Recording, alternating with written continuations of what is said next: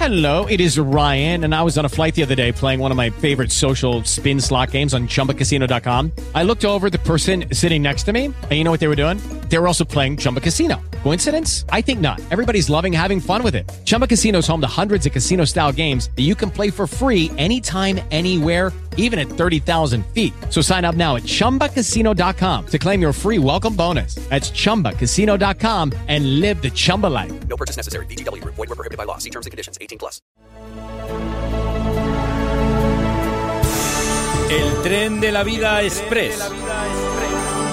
Viajamos a la más alta velocidad de un lugar a otro, recogiendo a muchos amigos y amigas que nos cuentan la vida en clave diferente.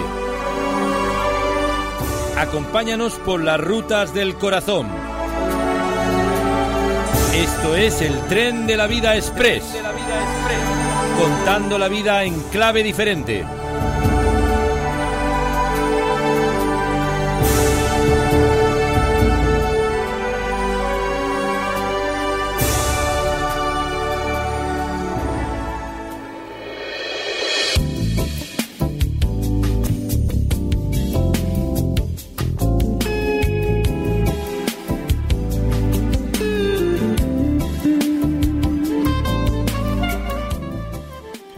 Pues señoras y señores, estamos en línea directa con el doctor Luis Carballosa. Don Luis Carballosa, ya saben ustedes que es un buen amigo de este tren viajero, viajero incansable, no solamente en tren, sino en avión, que viaja por, por, diferentes países del mundo, eh, conferenciando y impartiendo también clases magistrales.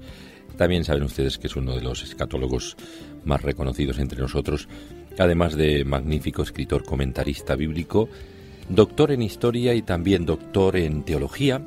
Ha sido director de diferentes seminarios en Latinoamérica y España. Por lo tanto, es un hombre que siempre nos complace porque, eh, como se pueden imaginar, pues sabe de lo que de lo que habla, no no es cualquier cosa.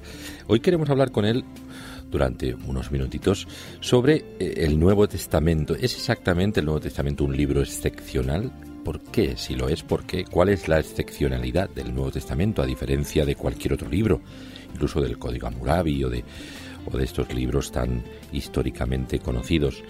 Eh, bueno, pues vamos, vamos a ver el Corán, por ejemplo, otro libro también y, muy religioso, muy conocido. Que, ¿Cuál es la, la singularidad del Nuevo Testamento? Bueno, pues señoras y señores, vamos allá, vamos a recogerle. Luis, me alegro mucho de, oírle, Carballosa. Igualmente, Julio.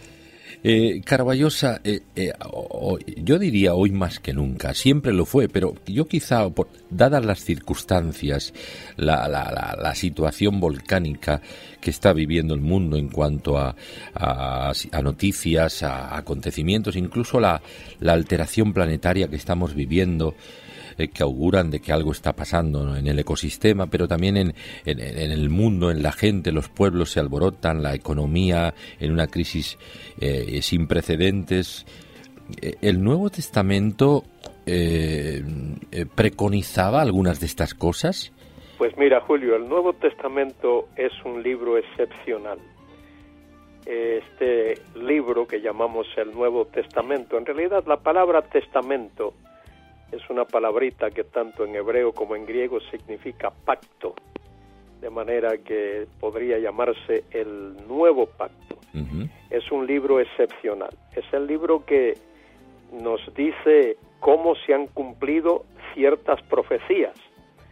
Esas profecías eh, se encuentran escritas en el Antiguo Testamento, fueron escritas por Isaías, por ejemplo, y por Daniel, y en algunos de los salmos y se nos dice cómo esas profecías se han cumplido literalmente y eso lo explica el Nuevo Testamento.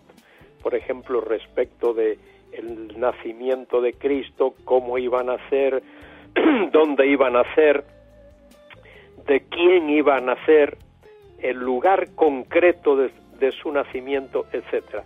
Y todo eso está en el Nuevo Testamento. Pero además de eso, el Nuevo Testamento es el libro que contiene la culminación del plan de Dios. El libro del Apocalipsis, que nos dice tanto de las cosas futuras y de lo que está ocurriendo hoy día, es decir, se proyecta hasta, hasta los últimos tiempos. Es el libro con el que Dios culmina su plan eterno para con su mundo, su humanidad eh, para con nosotros. Y el Nuevo Testamento es un libro histórico. Eso está demostrado. El Nuevo Testamento es un libro histórico. Muchos han intentado demostrar lo contrario, pero han fracasado rotundamente. Los cuatro evangelios, Mateo, Marcos, Lucas, Juan, son libros históricos. Nos hablan de personajes históricos, de eh, lugares históricos y de acontecimientos históricos. Y lo mismo ocurre con el libro de los Hechos de los Apóstoles. Y luego eh, el Nuevo Testamento, al parecer, eh, tiene una colección de, de 27 libros, o sea, eh, las, las epístolas, por ejemplo, paulinas, que son un documento singular, porque cuando uno lee al apóstol Pablo, incluso desde, desde el observador, el lector, ávido de, de, querer conocer se da cuenta de que tenemos ante nosotros a un auténtico intelectual, pero un hombre apasionado por esa fe que, prendió en su corazón, ¿verdad? Seguro que sí. Pablo probablemente es el hombre mejor preparado de todos los que Dios usó para escribir la Biblia, junto con Moisés. Probablemente Pablo fue el mejor preparado. Eh, Pablo hablaba muchos idiomas, quizás siete pudo haber hablado hasta diez idiomas y conocía tres culturas. Eh, la cultura hebrea en la cual él nació y se educó, la cultura griega que también era la que prevalecía en aquel tiempo y la cultura romana, incluso él era ciudadano romano. Así es que el apóstol Pablo escribió trece, casi la mitad de los libros del Nuevo Testamento. y, y, francamente es eh, asombroso lo que él nos dice, la franqueza con la cual nos habla y, todas las verdades puntuales que están escritas ahí en esos libros. Se ha dicho de Pablo muchas veces que, que fue el, hombre que desarrolló el, el, cristianismo en el mundo de entonces. Eh, desde luego sí que fue el impulsor, sin duda alguna. Bueno, Pablo fue el fundador de la iglesia en el mundo gentil. Y esto no es nada asombroso, dice la escritura allí en Efesios 2.20, que los apóstoles eh, fueron fundamento de la iglesia, así como Pedro fue usado por el Señor para fundar la iglesia entre los judíos y, entre los samaritanos, eh, Pablo fue usado para llevar el Evangelio a lo más recóndito del mundo, eh, del mundo conocido en aquellos tiempos, quiero decir. Es más, en, en el capítulo 15 de Romanos, él dice que desde Jerusalén hasta Ilírico, Ilírico es lo que hoy es Albania, fíjate la tremenda distancia de Jerusalén hasta Albania. Dice, todo lo he llenado con el Evangelio. Y, y Pablo era eh, eh, era valiente, tenía una osadía tremenda, sufrió tremendamente por causa del Evangelio y, ahí está lo que él, escribió. Por eso, por eso es que el, Nuevo Testamento es un libro tan singular, tan especial, nos relata todo esto y, y lo relata de una manera eh, histórica, lo relata de una manera dentro de la, de la cultura del mundo greco-romano, pero es un libro que eh, es actual, es decir, nos sirve a nosotros hoy, nos enseña cómo vivir eh, como, como ciudadanos de este mundo, como seres humanos y como cristianos también. Todo eso está en el Nuevo Testamento, que es un libro eh, estupendo, es el mejor libro que hay en el mundo. Sin duda, para muchos de nosotros, sin duda, sin duda alguna. Algunos todavía se preguntan si son fidedignos los manuscritos históricos del Nuevo Testamento eh, como libro histórico y versus también eh, como un libro de origen divino, de inspiración divina también. Eh, seguro que sí, mira, estos libros del Nuevo Testamento fueron escritos por aquellos hombres que Jesucristo escogió, los apóstoles, un libro para formar parte de lo que se llama el canon, el conjunto de libros, en el Nuevo Testamento son 27, eh, eh, el libro tenía que ser escrito por un apóstol o por alguien avalado por un apóstol, es decir, respaldado por un apóstol.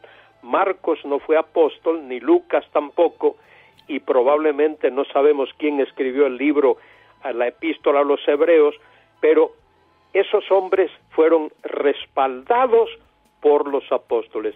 Cristo los escogió y dice allí en el capítulo 14 de San Juan que el Espíritu Santo los guiaría a toda la verdad y que les ayudaría a recordar las cosas que ellos habían escuchado al Señor decir. Y, los apóstoles registraron esas cosas con toda certidumbre. Mira, Juan, el apóstol Juan y Mateo, esos vieron las cosas que Cristo hizo, eh, hizo y escucharon las cosas que Cristo dijo. De manera que fueron testigos presenciales, número uno. En segundo lugar, recibieron eh, la presencia, la persona, el poder del Espíritu Santo, eh, quien les enseñó y les ayudó a recordar cualquier cosa que ellos pudiesen haber olvidado.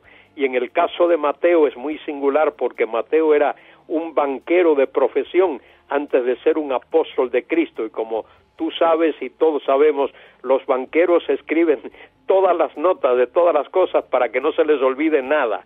Pues es así era Mateo. Y, el apóstol Pablo, que en primer lugar fue perseguidor de la iglesia, esto lo dice allí en el libro de los Hechos, y cómo se convirtió y se entregó totalmente al Señor, el Señor le reveló, le manifestó todas las cosas que él necesitaba saber. De manera que en el Nuevo Testamento tenemos un libro que es diferente de todos los demás libros, escrito bajo la dirección del Espíritu Santo, escrito por hombres avalados, respaldados, designados por el Señor Jesucristo y, luego por, por hombres que conocían eh, la cultura y la vida en eh, el mundo en el cual vivían. Por eso este libro es tan singular, querido Julio. El tren de la vida. vida. La verdad es que es un libro que ha sufrido tantos avatares, ha sido seleccionado muy escrupulosamente por los llamados padres de la Iglesia, hombres que han eh, muy cuidadosamente han, han sometido a examen eh, los, los textos, eh, los llamados textos espurios, apócrifos, y, también los, los textos genuinos que proceden de la pluma de los, de los originales padres de la Iglesia, ¿verdad? Así es. Mira, Julio, eh, los manuscritos originales, lo que se llama la autógrafa, esos que fueron escritos por los apóstoles o por el secretario del apóstol, porque a veces el apóstol no lo escribió él con su propia mano, sino que tenía un secretario a quien él dictaba el libro. En el caso de Pablo ocurrió eh, en varias ocasiones. Bueno, pero esa autógrafa, ese documento original, por soberanía de Dios, esos documentos desaparecieron. Y todo el mundo reconoce eso y, y, es muy providencial que así haya sido porque autógrafa hay una sola y si hubiese una organización, quien sea, eclesiástica o quien sea, que tuviese eh, esa autógrafa o la mayoría de ellos podía proclamarse superior a las demás. De manera que Dios en su providencia Lucky Land Casino asking people what's the weirdest place you've gotten lucky? Lucky? In line at the deli, I guess. Aha, in my dentist's office. More than once, actually. Do I have to say? Yes, you do. In the car before my kids' PTA meeting. Really? Yes. Excuse me, what's the weirdest place you've gotten lucky? I never win and tell. Well, there you have it. You can get lucky anywhere playing at LuckyLandSlots.com. Play for free right now. Are you feeling lucky? No purchase necessary. Void where prohibited by law. 18 plus. Terms and conditions apply. See website for details. Que esos documentos a los que llamamos la autógrafa desapareciesen. Pero hay copias. Esos documentos han sido copiados en diferentes lugares. Es más, hay cuatro familias, se le llama, de documentos. Hay la familia alejandrina, la familia bizantina, la familia eh, cesarea, la familia occidental, eh, y así hay varias familias. Y hay del Nuevo Testamento, Julio, hay seis mil manuscritos. No hay ningún documento de la antigüedad que tenga ni la décima parte de eso. Por ejemplo, mira, yo fui a la universidad a estudiar. Mis profesores muy sinceramente me enseñaron acerca de Platón y de su obra famosa llamada República, pero nunca me dijeron, solo aprendí yo después, que de la República de Platón solo hay dos manuscritos en existencia y de esos dos ninguno está escrito en griego, los dos están en latín y nadie duda de que Platón escribiese República. Pero fíjate, del Nuevo Testamento hay seis mil manuscritos. Además de además de que hay muchos trozos, muchas porciones. Y fíjate que tú acabas de mencionarlo hace un momento, los padres apostólicos. Los padres apostólicos copiaron del Nuevo Testamento. Hay 23 mil citas del Nuevo Testamento en los libros de los padres apostólicos. Y alguien ha dicho que si no tuviésemos los manuscritos, solo tuviésemos las citas de esos padres apostólicos, podríamos reconstruir totalmente el Nuevo Testamento, de Mateo 1.1 a Apocalipsis eh, 22, 20 o 21 por allá. Mm. Qué interesante todo lo que nos está relatando eh, don Luis, porque realmente la versatilidad del Nuevo Testamento, por lo que nos está contando y bueno, eh, habiendo leído eh, tantos libros de, que verifican esta, este asunto, bueno, pues nos hacen pensar clarísimamente de la importancia del Nuevo Testamento como un libro, un libro de, de inspiración también divina, que va más allá de los presupuestos humanos. Así fíjate, Julio. Alguien podría decir que personas como tú y como yo, que creemos la Biblia, pues tenemos nuestros prejuicios y por eso decimos lo que decimos. Mira, a finales del siglo XIX hubo un hombre llamado Adolf Harnack, un alemán, y a principios del, a finales del XIX y, en el siglo XX, otro señor llamado William Ramsey, este era escocés. Estos dos hombres partieron de la premisa de que el Evangelio de Lucas y el libro de Hechos eran libros eh, que históricamente no eran correctos. Y entonces se dedicaron al estudio de el Evangelio de Lucas y del libro de Hechos, minuciosamente, estudiando todos los detalles, todas las observaciones históricas, etcétera, y llegaron a la conclusión, los dos, Harnack y Ramsey, que no hay libro de historia de la antigüedad más correcto en lo histórico que el libro de los hechos de los apóstoles. Y estos hombres partieron siendo en realidad incrédulos, es decir, no eran cristianos eh, en la definición tuya y la mía. Y esto nos hace ver que, que efectivamente Dios ha protegido su palabra, Dios ha guardado su palabra y, y cosas que, que, eh, que el hombre Em, mm, podría dudar, pues, eh, por ejemplo, te, te, doy un ejemplo. En el capítulo 17 del libro de, de Hechos, Lucas habla de los gobernantes, plural, gobernantes de Tesalónica. Y, y estos dos hombres que mencioné, en un principio, em, como que se burlaban de esa declaración de que Lucas hablase de los gobernantes de Tesalónica, porque en la antigüedad toda ciudad tenía un rey. ¿eh? Eran ciudades-estado.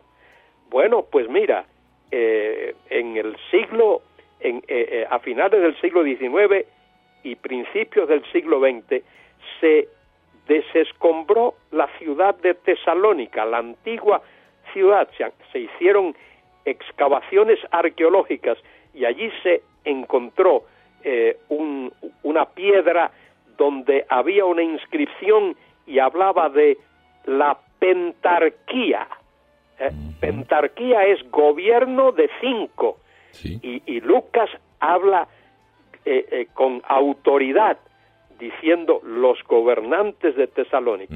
Y así muchas veces eh, historiadores modernos, filósofos modernos han hecho declaraciones, afirmaciones en contra de la Biblia que luego la arqueología ha demostrado que la Biblia tiene razón. En la Biblia se menciona cuarenta y tantas veces la palabra eteos o hititas.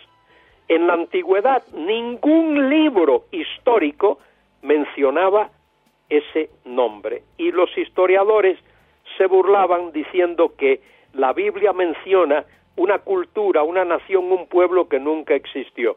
Pues en el año 1905 se desescombró en justo en el centro de Turquía y se descubrió allí la civilización de los eteos, los hititas.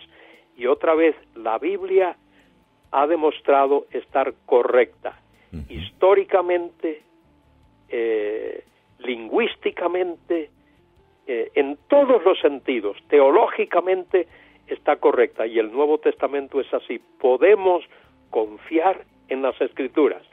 Eh, como dice F. F. Bruce en un libro suyo, son fidedignos los documentos del Nuevo Testamento. Hay que decir que hay que decir rotundamente que sí. Los documentos del Nuevo Testamento son fidedignos. Mateo, Marcos, Lucas y Juan, los cuatro evangelios son los únicos documentos históricos inspirados, apostólicos, que nos relatan la vida de Cristo. ¿Y qué interés eh, definitivamente Carballosa puede tener un libro como el Nuevo Testamento para el hombre y la mujer de hoy? Uy, qué interés puede tener muchísimo. el Nuevo Testamento, mira Julio, nos revela, nos revela plenamente cómo es Dios. En el Antiguo Testamento se revelan aspectos de Dios. Se revela su poder, su sabiduría, etcétera. Pero en el Nuevo Testamento, con la venida de Jesucristo al mundo, ahí se revela plenamente cómo es Dios. Se revela que Dios es un Dios trino. Él es un solo y único Dios, vivo y verdadero, pero Él es Padre, Hijo y Espíritu Santo. En el Nuevo Testamento se nos revela la grandeza del amor de Dios. Se nos revela la grandeza de la gracia y de la misericordia de Dios. Y se nos revela el Evangelio. El Evangelio es el mensaje que Dios vino al mundo en la persona de Jesucristo y murió en una cruz por nuestros pecados, llevó la carga de nuestra condenación, fue sepultado, resucitó al tercer día y fue exaltado a los cielos. Ese Dios es Jesucristo y ese Jesucristo, querido Julio, ofrece ahora mismo, ahora mismo, cuando estamos hablando tú y yo, ofrece ahora mismo a cualquier persona perdón de sus pecados, el regalo de la vida eterna, es decir, la salvación de manera gratuita. El Nuevo Testamento es el libro que nos dice, por gracia sois salvos, por medio de la fe, y esto no es de vosotros, es el regalo de Dios, no por obras, para que nadie se gloríe. ¿Verdad que es fabulosa esa verdad? Ca- categóricamente fabulosa. Y, y la verdad es que nos, nos entusiasma tanto eh, ver que al final el corazón del asunto es, es eh, la, la- la persona de Jesucristo. Así es. que es el, el, eh, es curioso ahora como se leía que en, en Australia el gobierno australiano quiere omitir el antes y el después de, de Jesucristo, ¿no? Cuando la, la, la era cristiana, la civilización cristiana. Y, y- y, claro, es ineludible Jesucristo es el centro de la historia humana y el que nos ha informado de ello muy muy a nosotros ha sido el Nuevo Testamento precisamente, ¿verdad? Así es. Eh, es más, eh, sería eh, un tanto ridículo y sería absurdo que alguien intentase ahora quitar el antes de Cristo y después de Cristo, que es lo que hemos estado usando por dos mil años ya. Eh, es un absurdo y eso lo quiere, lo quiere hacer una persona que tiene sus prejuicios, como bien sabemos allí en, en Australia, la persona que ha promulgado sugerido esa idea es alguien que proclama ser ateo. Así es. Carballosa, gracias de verdad por, por estas explicaciones tan clarificadoras y tan relevantes para, para un momento como el que estamos viviendo. Eh, Carballosa, ¿qué, ¿qué, tiene, ¿qué tiene entre manos eh, en, los libros que, que, está preparando? Pues mira, eh, ahora he estado, he estado mm, comenzando a trabajar en el libro del Génesis el primer libro de la Biblia, es el libro eh, más importante que hay en la Biblia porque como, como ocurre eh, cuando alguien va a edificar un edificio o una casa, los cimientos, lo que llamamos el fundamento, es lo más importante. Pues eh, el, libro del Génesis es como los cimientos de la estructura que se llama la Biblia. Pero además de eso, querido Julio, te he puesto una página web eh, que se llama Academia Bíblica Carballosa, lleva mi nombre para que me identifiquen, y tengo ahí un, curso ahora que se llama Panorama del Nuevo Testamento. Eh, se puede localizar en academiabiblicacarballosa.com. Y ahora mismo voy a poner eh, una segunda materia, una segunda asignatura que se llama precisamente Introducción Bíblica. Y ahí trato este tema del cual hemos hablado tú y yo esta mañana, solo que lo llevo también al Antiguo Testamento, el origen del Antiguo Testamento, el desarrollo, la historicidad del Antiguo Testamento, y luego al Nuevo Testamento, su origen, su desarrollo, su historicidad y su valor para nosotros en el día de hoy. Qué interesante, Carballosa. academiabiblicacarballosa.com. Así es. Esta es la página que nuestros oyentes pueden, eh, pueden entrar, incursionar en ella mm. para hacer un seguimiento. Hay material en audio también. Sí. Yo les invito a que escuchen también.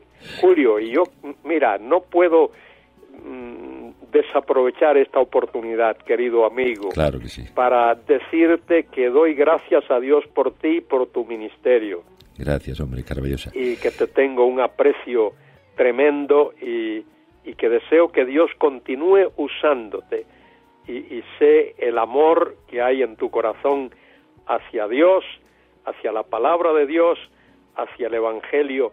Y oye, desde aquí, desde esta tierra gallega, te envío un tremendo abrazo Gracias, y Creo que Dios continúe bendiciéndote y usándote, querido amigo. Gracias, es algo recíproco por mi parte. Carballosa, un, un saludo y un abrazo muy cariñoso. Gracias, que Dios te guarde. Hasta siempre. Chao, chao.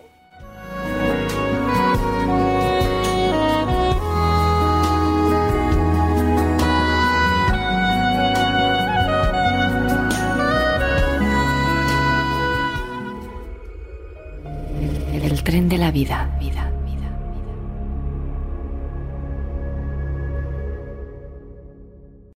Lucky Land Casino asking people what's the weirdest place you've gotten lucky? Lucky? In line at the deli, I guess? Aha, in my dentist's office.